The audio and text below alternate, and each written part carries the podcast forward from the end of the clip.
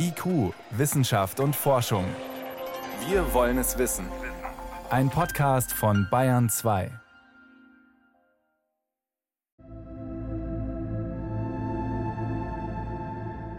Die junge und ehrgeizige Geigerin Marina ist sich nicht sicher. Hat sie ihre Freundin und gleichzeitig Konkurrentin um einen begehrten Platz im Orchester wirklich umgebracht oder hat sie die Tat im Traum begangen? Ich bin luzide Träumerin. Luzide. Sie meinen, Sie können Ihre Träume steuern. Und in Ihrem Traum haben Sie entschieden, Ihre Freundin umzubringen. Luzides Träumen oder Klarträumen, darum dreht sich der Tatort Dreams aus München. Wer klar träumt, dem ist bewusst, dass er träumt, und er kann im Traum sogar entscheiden, wie es weitergeht.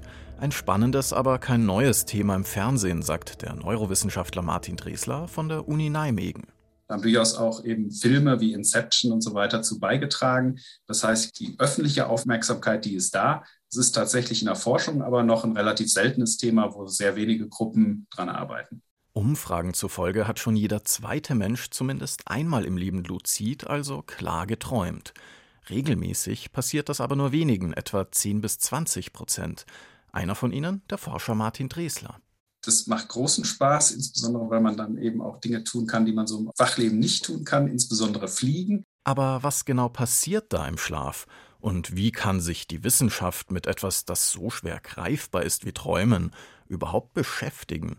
Daran forschen Psychologen wie Martin Dresler und Brigitte Holzinger vom Wiener Institut für Bewusstseins- und Traumforschung. Die Traumforschung heute versteht Träume eigentlich als einen Ausdruck von Gefühlen, in erster Linie.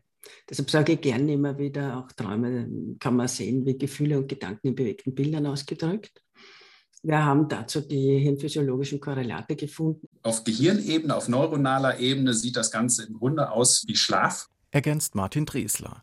Das zeigt sich in Hirnstrommessungen und MRT-Bildern. Gerade letztere deuten in neueren Studien darauf hin, im Klartraum ist der präfrontale Kortex besonders aktiv, quasi der Regisseur im Gehirn, der Bereich, der ganz wesentlich ist für unsere Aufmerksamkeit, Nachdenken, Entscheiden und Planen. Aber wie wissen die Forschenden, dass das auch wirklich genau zum selben Zeitpunkt passiert wie der Traum selbst? Die Träumenden zeigen es ihnen. Vor dem Schlafengehen absprechen mit den Probanden, sobald du merkst, du träumst, dann schau mal nach links, nach rechts, nach links, nach rechts. Und das kann man dann wirklich deutlich von außen sehen. Dazu kommt die Perspektive der Träumenden selbst, die Erzählungen und Erinnerungen an den Traum. Die gute Nachricht für alle, die gerne klarträumen wollen, das lässt sich lernen und trainieren. Im Tatortfilm Dreams leitet eine fiktive Schlafforscherin die Träumerin an. Erstens schaut sie sich um, ob sie irgendwo eine Schrift sieht. Geschriebenes verändert sich im Traum, wenn man es zweimal liest. Zweitens, sie dreht sich einmal um die eigene Achse, bleibt stehen, die Welt dreht sich im Traum weiter. Und drittens, Sie wirft was in die Luft. Schwebt's, träumt man. Realitätscheck nennen Fachleute das. Und genau das kann man sich antrainieren, indem man immer wieder erstmal tagsüber, wenn man wach ist, schaut, stimmt die Realität so? Zum Beispiel ist der Text, den ich lese, beim zweiten Mal genau derselbe. Oder ist die Wand, die ich berühre, wirklich fest und starr? Genau dieses Klartraumtraining könnte aber für manche Menschen riskant sein. Martin Dresler? Das klingt natürlich schon so ein bisschen nach einem leicht psychotischen Zustand, weil ein gesunder Mensch sich normalerweise im Wachleben natürlich nicht fragt, ob man träumt oder nicht. Ob das Ganze tatsächlich negative Auswirkungen hat, insbesondere wenn man es exzessiv betreibt, das ist momentan noch so ein bisschen umstritten. In der Psychotherapie dagegen zeigt sich immer deutlicher, Klarträumen kann sogar eine Therapieform sein, vor allem bei Albtraumstörungen. Wer klar träumt, sieht zum Beispiel, das Monster, das ihn im Traum jagt, ist gar nicht real. Oder er kann vielleicht sogar aufwachen als Exit-Strategie.